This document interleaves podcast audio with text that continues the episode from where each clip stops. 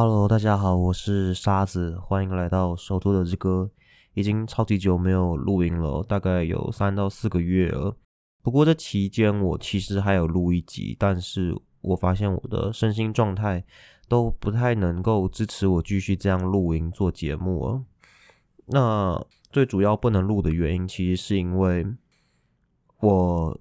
失恋当中哈，所以身心状况不是那么好，而且很多人可能不知道，我原本会制作这个节目，其实是因为我前女友给我的建议，然后她原本也是要一起跟我录制节目的，只是最后关系走到了后期，最后就是分手收场，我一次录音都没有跟她录过。那现在回想起这些事情，然后还要继续录音，其实对我来说就是个很辛苦的事。我常常一个人在录音的时候啊，前面都讲的好好的，好像很有活力啊，好像很开心，讲了前面的七八分钟，然后到了第九分钟、第十分钟的时候，突然很长会出现一种状况，就是我会忽然断电，我会忽然那个那个能源好像完全消耗殆尽一样，就整个机器冷却下来的感觉。这个时候，我心里就会冒出一句话，我会自问说：“有人在那里吗？”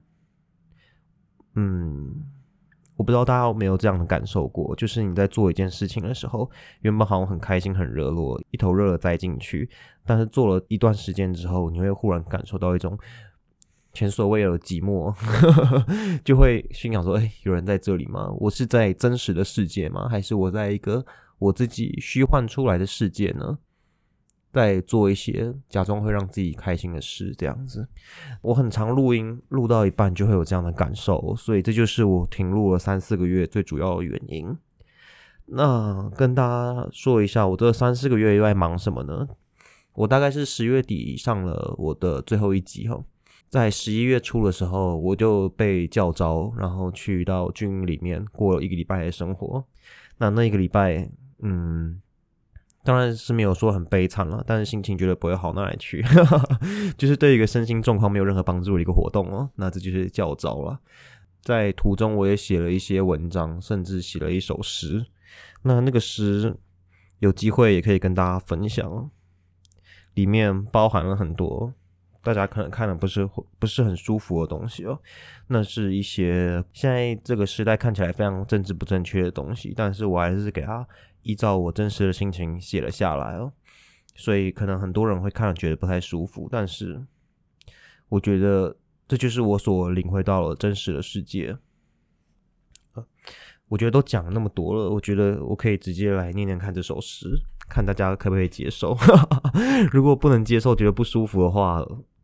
也是很抱歉的，因为我觉得文学这种东西本来就是跟自己频率对的作品，喜欢那张作品就好。如果不喜欢的作品，你要批评也没关系。你觉得这首诗写的很烂，那我也非常接受，因为其实这里面本来就不是包含正面情绪的一首诗哦。所以有些人觉得很烂，觉得想要抨击他，我是完全可以接受的。那这首诗的名字叫做。闭嘴！我会写这首诗的原因啊，我先念完这首诗，再来跟大家讲说为什么我会写这首诗好了。那我要开始念喽。原来没有选择，没有人想要了解，拿着一把烂枪，保家卫国背后的付诸，好似不知疲倦的事，武器与权力，剥夺与赋予，艳女与自我仇视。是我，是我要到一处没有未来的青草地，搭一座没有日夜的长凳，晒太阳吹风，没有人能再开口，因为失去了语言。这就是我写的这首诗啊。那诗的名称再跟大家再复习一次，叫做《闭嘴》。那如果大家真的仔细去看这字里行间的话，会发现这首。诗背后其实很多愤怒的情绪哦。嗯，其实当兵，大家可能听过各种故事，然后你觉得里面听起来好像有点轻松，或者是哇，真的很辛苦。我觉得那都 OK 了，就是个人的意见。那只是有一次，我在一次觉得哇，心里真的很受伤，怎么会有人这样说这些话了？是在我当时二零一五年当兵的时候，那时候我有一任女朋友，她在国外念书，然后我刚好进军营当兵，这样。记得那时候我新训休假的时候打给她，她问我说：“哎，那你在里面都在做一些什么啊？”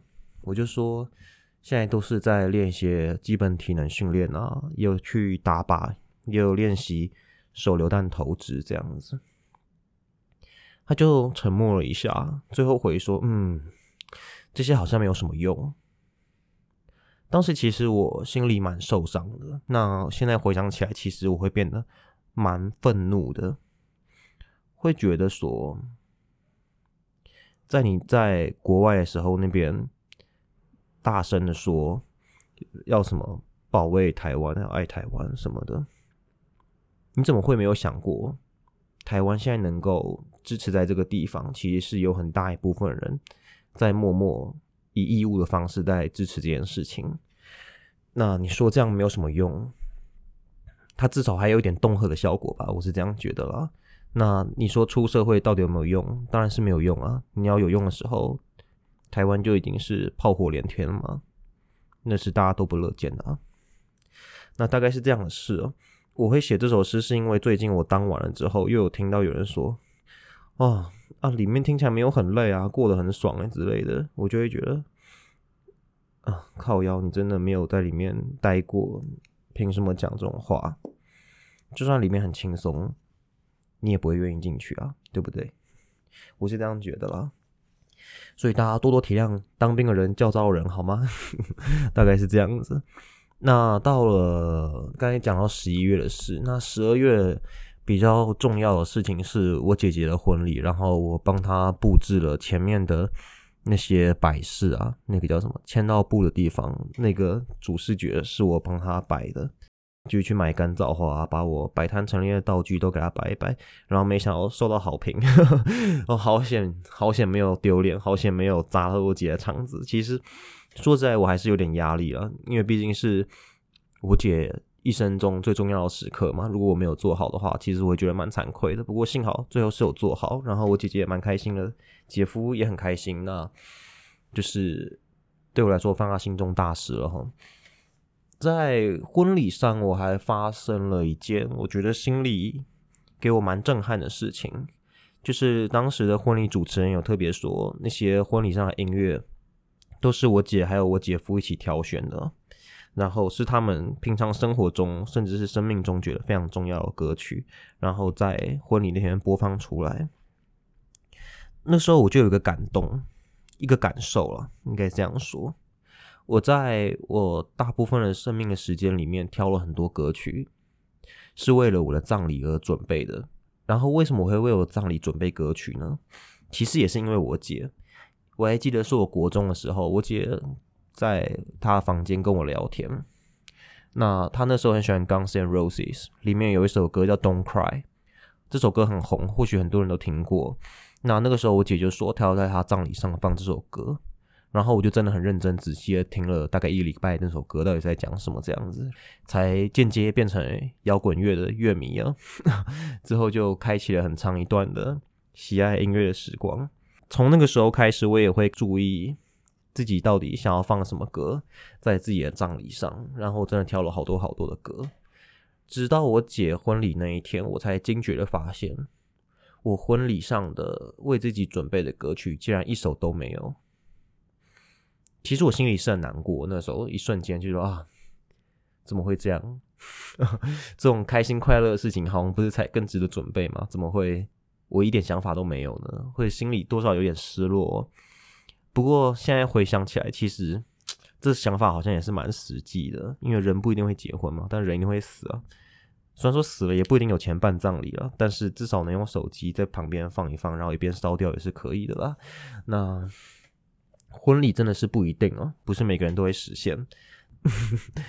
我最后其实真的有很仔细想这件事情，还是想要硬凑出几首歌。最后我听了老半天，在我庞大的回忆资料库里面寻找一些歌曲，最后终于给我找到一首。那首歌叫做《First Day of My Life》。那大家有兴趣可以去听听看。那个乐团的名字好像叫做 Bright Eyes，应该中文直翻的话应该是明亮的眼睛的意思吧。我英文有点差，不过应该是这样，我应该没有记错，就是 Bright Eyes 乐团的 The First Day of My Life。如果你想要在婚礼放这首歌，也是非常开心的。那首歌真的很棒，大家可以去听听看。那这大概是十二月前半发生的比较重要的事哦。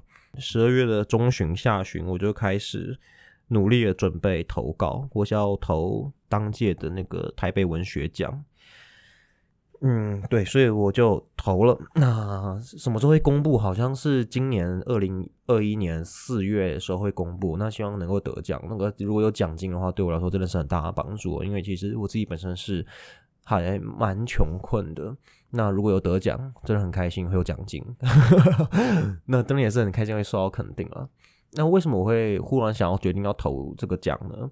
其实我已经好几年没有在关注文学奖了。我已经。完全没有在看那些公告了。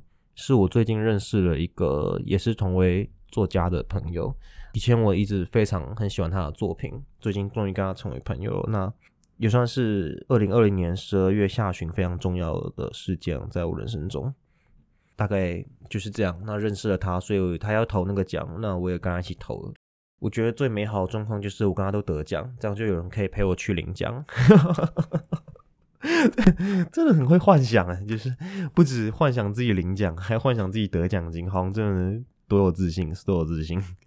好，大概是这样的事情哦。那因为也是准备文学奖，是真的有点忙，所以就算有想要录 podcast，最后也没有录了。那原本也是要出自己自费出版的第三本短篇小说集，也延迟了，因为原本要出的作品拿去投文学奖了。那这就是我去年一直没有录 podcast 年底，然后在忙的一些事情啊。